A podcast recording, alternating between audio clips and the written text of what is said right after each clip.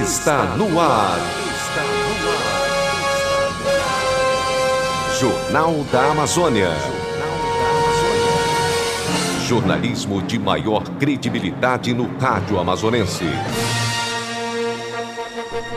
Parintins Amazonas Brasil, terça-feira, 10 de dezembro de 2019, Dia Internacional dos Direitos Humanos e Dia do Palhaço. O Jornal da Amazônia começa agora.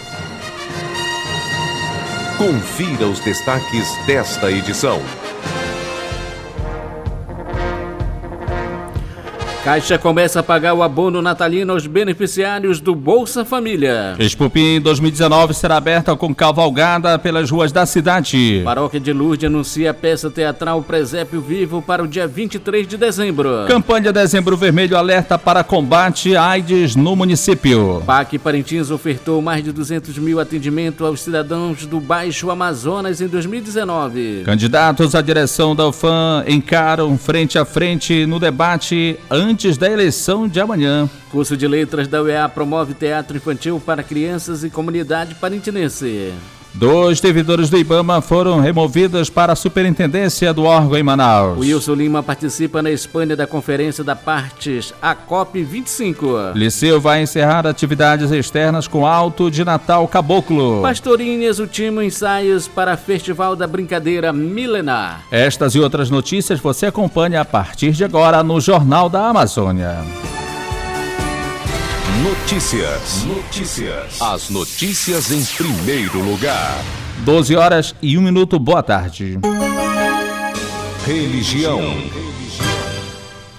A paróquia de Nossa Senhora de Lourdes vai promover no dia 23 de dezembro o Alto de Natal Presépio Vivo, para dar mais vida num dos momentos mais belos da humanidade, o nascimento de Jesus Cristo. O evento será protagonizado pelas crianças e jovens das pastorais da paróquia como parte do encerramento das atividades em 2019. O padre Paulo de Lelo, administrador paroquial dos bairros de Palmares, Nazaré, Santa Rita e São Vicente, diz que o elenco do Presépio Vivo já iniciou os ensaios para mais um momento revivido no período do Natal.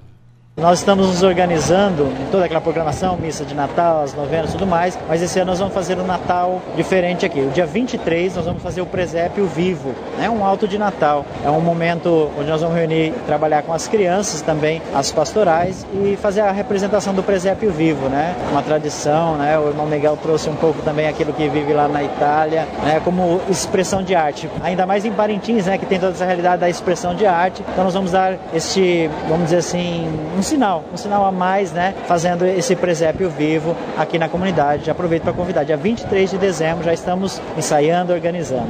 Vai ser à noite? Vai ser à noite, isso. A gente ainda não acertou o horário, né? Exatamente, mas vai ser na parte da noite, né? Por volta das 19 horas. Mas a gente vai divulgar com certeza essa festa já do Natal aqui na paróquia.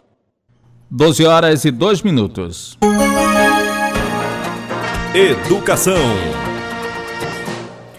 O teatro na escola tem uma importância fundamental na educação, podendo colaborar para que a criança tenha oportunidade de atuar efetivamente no mundo, opinando, criticando e sugerindo, e também permite ajudar o aluno a desenvolver alguns aspectos: criatividade, coordenação, memorização e vocabulário. Pensando nisso que os acadêmicos do curso de licenciamento, ou seja, licenciatura em letras, prepara a realização da apresentação teatral no auditório do Centro de Estudos Superiores de Parintins, o CESP-UEA, no dia 16 de dezembro, às 19 horas. A apresentação promete encantar o público, em especial para as crianças que forem acompanhadas dos pais ou responsáveis ao campus da UEA prestigiar o espetáculo. As acadêmicas Sabrina Souza e André Araújo falam em que consiste esse espetáculo infantil pedagógico.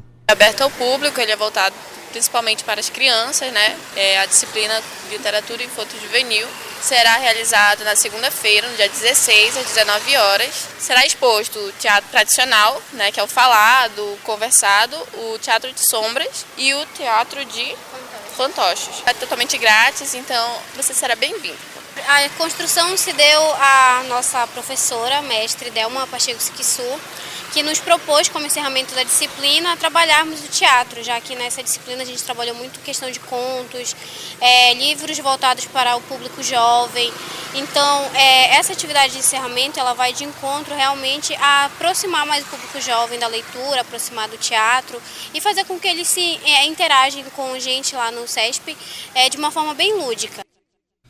A estudante Adria Júlia Barroso Farias e a professora Meire Sônia Dutra de Alencar, ambas da terceira série do ensino fundamental da Escola Estadual Nossa Senhora do Carmo, foram premiadas na 11ª edição do concurso de desenho e redação da Controladoria Geral da União, que teve como tema Faça o que é certo, mesmo que ninguém veja. A dupla foi recebida na sexta-feira, dia 6, pelo secretário de Estado de Educação e Desporto, Vicente Nogueira, para a entrega dos prêmios um tablet e um certificado no auditório do Centro de Formação Profissional Padre José Anchieta, o CEPAM. A cerimônia de premiação contou com a presença da representante da gestora do Colégio do Carmo, Maria da Cruz Silva Conceição. No desenho premiado, a Adria ilustrou três situações distintas do dia a dia, tratando alguns problemas na sociedade, como uma estudante mexendo na bolsa de outra sem permissão, uma jovem com problemas visuais sofrendo bullying e um ladrão assaltando a casa de uma mulher enquanto esta dormia. A ideia para o meu desenho veio pelo tema do concurso e com a ajuda da minha professora. Não teria conseguido sem ela, afirmou a aluna. As chapas 1 e 3 que concorrem no segundo turno da eleição do Ixes Campos da UFAM Parintins discutiram suas propostas em um debate realizado nesta segunda-feira, dia 9. O encontro ocorreu no auditório da instituição e reuniu um excelente público formado por acadêmicos, técnicos, administrativos e professores. A eleição que irá eleger a nova diretoria do Instituto ocorre amanhã, dia 11 de dezembro. A acadêmica do curso de Comunicação Social e Jornalismo, Bruna do Carmo, destaca a importância da participação no debate e a presença dos estudantes no processo. Assim, eu como universitária, como cidadã, acho de extrema importância fazer parte de um debate como esse. Afinal, é um futuro que está em jogo, tanto meu quanto dos outros que virão. De extrema importância prestar atenção nas propostas, analisar, ver quem está mais preparado, é, analisar o discurso e já consegui de decidir o meu voto, né? Assim, ficou bem claro e vi a, a chapa que realmente está preparada para assumir esse cargo. Vou votar consciente, vou votar tranquilamente, dia 11. Eu estou consciente do, da chapa que está preparada para me representar. Que todos os universitários pensem, é, pensem no nosso futuro, pensem que a universidade é nossa, a universidade é pública, ela precisa de apoio, ela precisa que todos os, os universitários estejam engajados num resultado como esse. Então todos devem vir dar seu apoio, dar o seu voto, porque é uma contribuição, é uma parte de cada um para a universidade.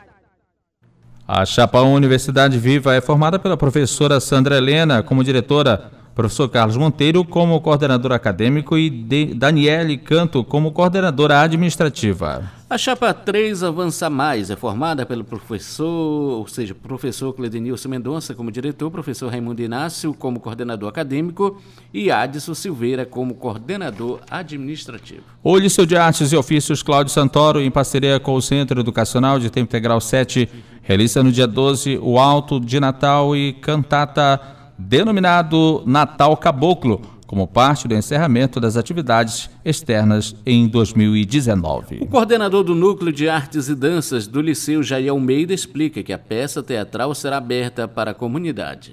Foi programado é, duas apresentações do Natal Caboclo, onde a primeira aconteceu no Gentil Belém e foi sim, bem aceito por toda a comunidade. Né?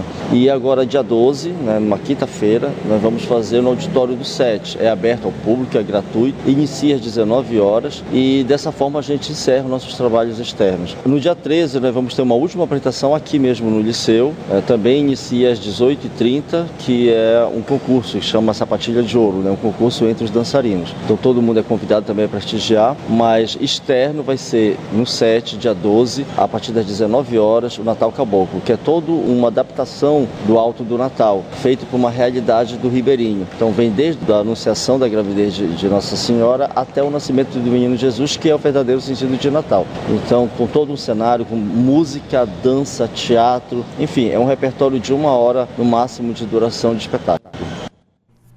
Almeida faz um balanço positivo das mostras pedagógicas e trabalhos que recentemente foram realizados para a comunidade parentinense positiva. Né? Nós tivemos é, uma semana intensa de, de, mostras pedagógicas de todos os nossos núcleos, tanto de música quanto de artes visuais, audiovisual, dança, teatro. E pelo que nós, nós observamos, né, os pais, inclusive todos os convidados, né, todas as pessoas que estiveram presentes, eles realmente aceitaram. Né? Nós tivemos uma aceitação muito boa vindo da, da comunidade, que é a resposta ao trabalho que foi feito. Então, foi uma avaliação muito positiva e a gente só conclui agora pela primeira vez externamente né, levando próximo ao público junto às comunidades, visto que esse projeto do Natal Caboclo é, ele é um projeto da Secretaria de Cultura do Estado junto com a SEDUC, que se uniram para levar então a, aos alunos e mais próximo da comunidade toda essa apresentação. No final de, da semana passada, o programa Ciência na Escola, o PCE do Governo do Estado no Baixo Amazonas, teve um dos saldos mais positivos do ano, com a apresentação dos 32 projetos científicos aprovados em 2019 pela Fundação de Amparo à Pesquisa do Estado do Amazonas, FAPIAN, para uma banca examinadora composta por mestres e doutores da UEA, IFAM e UFAM, a qual apontou os projetos vencedores da 15ª edição do PCE, denominada Edição de Ouro. O professor Rony Barros, coordenador do PCE no Baixo Amazonas, destaca o programa que tem como objetivo despertar a vocação científica e incentivar talentos entre os estudantes do ensino público. O grande significado simbólico até desse momento é que os chamados cientistas júniores, que são 93 no caso, que são bolsistas, eles recebem um valor em dinheiro, bem como os professores coordenadores desse projeto. Todos eles, eles têm a oportunidade no ensino básico na escola do estado receber esse valor em dinheiro e não só isso, a iniciação à pesquisa, porque muitas das vezes o estudante chega lá na universidade, ele não tem um início da pesquisa. Hoje, Parintins tem a possibilidade de formar cientistas júniores júniores, aquele que já chega na universidade com experiência no seu currículo, com experiência acadêmica, com a experiência de experimentar e fazer a diferença na universidade. É por isso que hoje no estado do Amazonas, o município de Parintins é uma das cidades com maior potencial de estudantes ingressos nos programas de pós-graduação em todo o país, exatamente por conta da qualidade que começa com o cientista júnior aqui no ensino básico. São 12 horas e 11 minutos. Saúde. O ginásio de esportes Elias Sayag foi palco para o primeiro, primeiro torneio de queimada, envolvendo equipes de saúde do município de Parintins na tarde de ontem.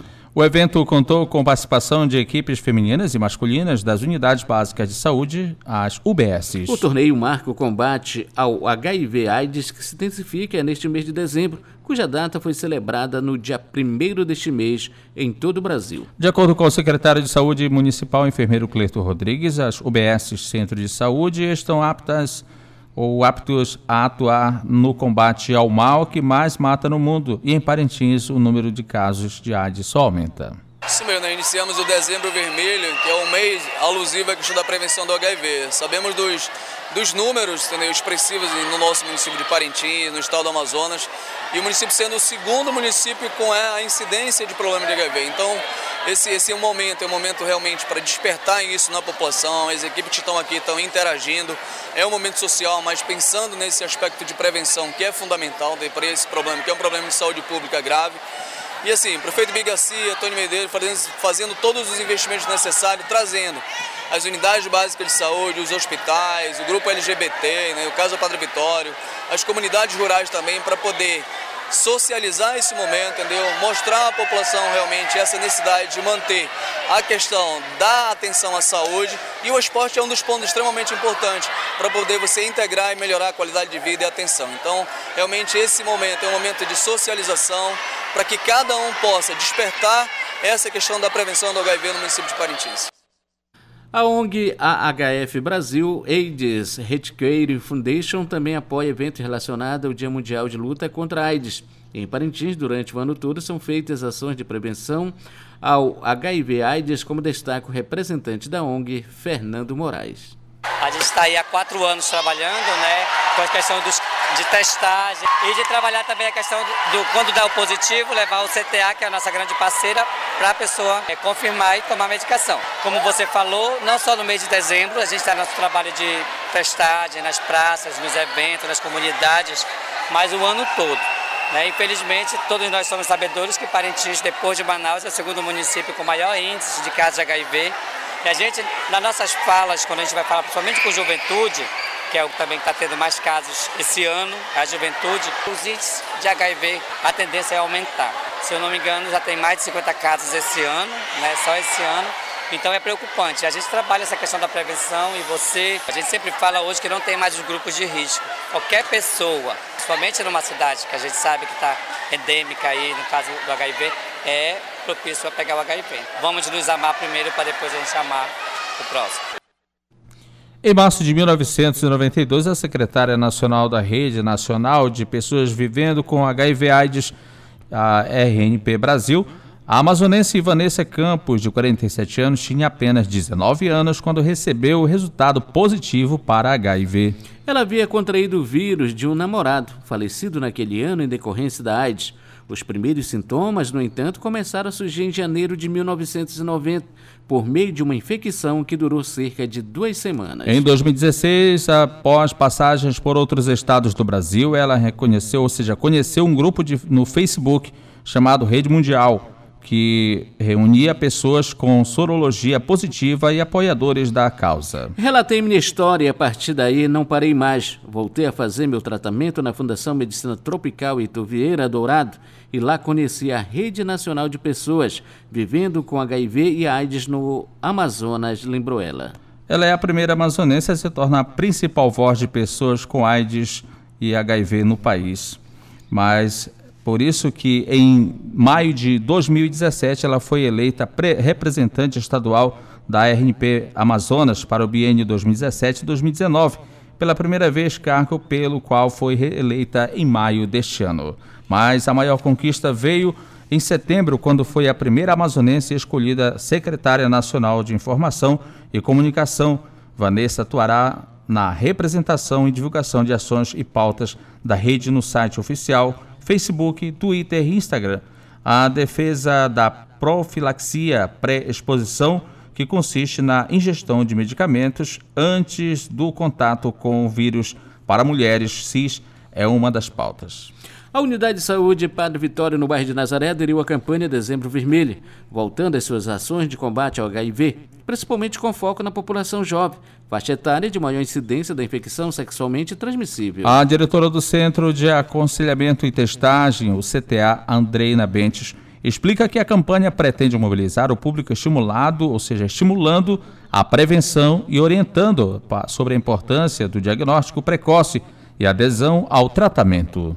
A campanha é o ano todo, mas a gente tem um mês que a gente guarda aí para fazer as pessoas lembrarem a importância do vírus HIV, a importância de se cuidar. E hoje o CTA ele abre aqui, né, a campanha acionando a população que frequenta a Casa Padre Vitório para fazer qualquer um tipo de atendimento, né? O atendimento é bem expressivo de manhã e por isso a gente faz essa abertura, essa caminhada junto com eles, né? E hoje o CTA está aqui aberto à comunidade para fazer as testagens não precisa de documentação, a não ser que o resultado não seja o esperado, a não seja o não reagente, que é o negativo, aí a gente entra com documentação. Mas no caso não precisa de jejum, é uma pequena coleta de sangue. Nós estamos com outro teste que é o fluido oral, também não precisa nem de sangue, basta uma amostra, né? E aí a gente tem um resultado com 15 minutos. A Dreina expõe os números de casos registrados no município desde 1992, o número de suros positivos residentes na cidade e o quantitativo dos novos casos do HIV. Aqui na Casa Padre Vitório é uma casa que ela foi pioneira no serviço no combate à AIDS. Então, desde 1992, a casa ela vem fazendo um, um belíssimo trabalho. E hoje o CTA instalado nesta casa, a gente aproveita para continuar este trabalho para a comunidade. Né? E em questão de dados, desde 1992, o primeiro caso diagnosticado no município e até o dia de hoje nós estamos com 642 casos. Desses 642 casos, 102 não residem no nosso município. Ou seja, vem de outros municípios, pode ser Inhamungá, Barreirinha, Maués, Terra Santa, Juruti e até a capital. E somente do nosso município, 360 homens do nosso município, e nós estamos com 161 mulheres. Então nós temos um número assim sempre muito expressivo de homens que detectam. Este ano nós já detectamos 48 casos. Também a gente observa aqui que o masculino sobressai. Nós estamos com 38 casos é, do sexo masculino e 10 do caso é do sexo feminino. Então, o homem sempre liderando. A gente faz uma chamada. Você que está assistindo, não tenha medo de fazer seu teste. Venha fazer seu teste, venha até o CTA. Não quer vir até o CTA? Procure uma unidade básica próxima à sua casa. O importante é fazer seu teste. A equipe ela está para acolher você, para fazer o, o todo o atendimento, ofertar o tratamento, mas nunca revelar o seu diagnóstico a ninguém, né? Foi homologado nesta segunda-feira, dia 9, o acordo na Justiça do Trabalho para garantir o pagamento de técnicos de enfermagem, enfermeiras, funcionários de empresas terceirizadas que prestam serviços nas unidades de saúde da rede estadual. A informação é da Procuradoria-Geral do Estado. Serão pagos cerca de 9 milhões de reais referentes aos salários de outubro e primeira parcela do 13º salário. 12 horas e 20 minutos. Estamos apresentando Jornal da Amazônia. Os acontecimentos da cidade. O governador do Amazonas, Wilson Lima, está em Madrid, na Espanha, para participar da Conferência das Partes, a COP25. O evento reúne ambientalistas, pesquisadores e autoridades nacionais e internacionais para discutir como combater mudanças climáticas, estratégias de desenvolvimento sustentável e preservação do meio ambiente. O governador Wilson Lima falou das estratégias para a preservação da floresta e convidou os participantes para o evento que será realizado em Manaus em 2020 e deve reunir 38 chefes de estados do Brasil e províncias internacionais que possuem área de floresta tropical. Nós vamos apresentar o que o estado do Amazonas tem feito, assim também como outros estados da Amazônia, de atividades que geram emprego, geram renda, geram oportunidades para as pessoas e preservam os recursos ambientais. Nosso grande objetivo desse encontro que está sendo preparado para maio é que nós possamos mostrar coisas práticas e palpáveis e que haja naturalmente um comprometimento da iniciativa privada, de governantes, do mundo, que o mundo comece a entender o que é a nossa realidade para que de alguma alguma forma possa haver essa intervenção.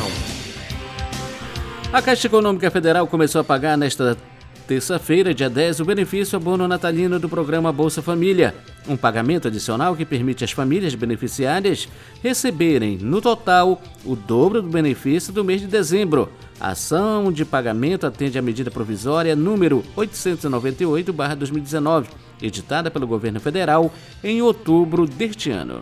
O benefício adicional será pago com a utilização do mesmo cartão, nas mesmas datas e canais por início dos quais os beneficiários recebem normalmente as parcelas do programa Bolsa Família.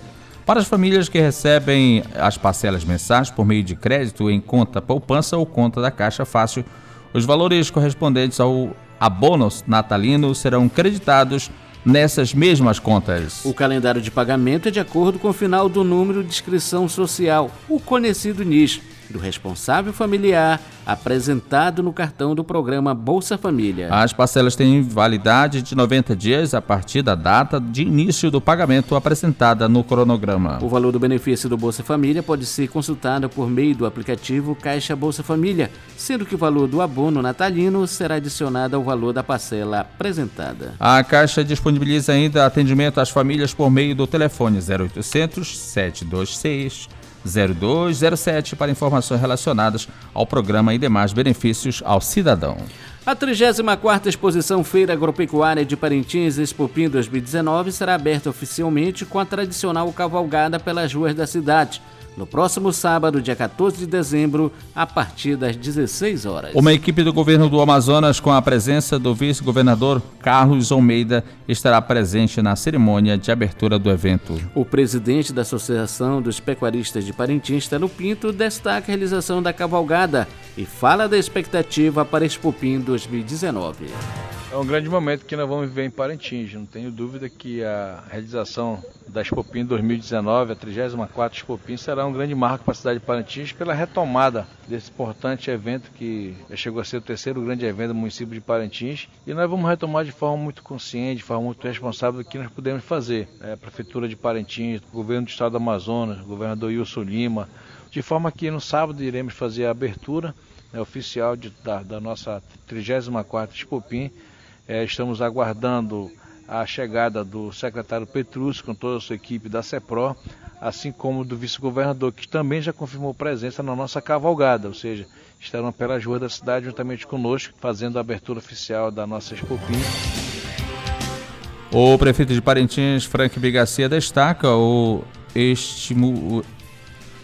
que a festa agropecuária promove os novos empreendedores e pecuaristas dá oportunidade para os empreendedores participarem nesse período da feira, não só pecuaristas e agricultores, mas todas as atividades econômicas que envolvem o município de Parintins, que é uma oportunidade ímpar do ponto de vista de conquistar empréstimo bancário com juros baixíssimos, tipos da FEAM, do BASA, do Banco do Brasil, para você começar determinado negócio. Então a feira, na verdade, se trata de uma feira de negócio, não é mais só uma feira agropecuária. Mas essa realização dessa feira, ela com certeza tem o objetivo claro de melhorar a questão genética do rebanho, como também implantar a produção de uma bacia de leite aqui no município de Parintins. Né? Então, é, a gente percebe claramente que amplia a cada ano essa questão do gado leiteiro e a necessidade de realização de feiras que possam estimular produtores e pecuaristas para a atividade da produção de leite na nossa região.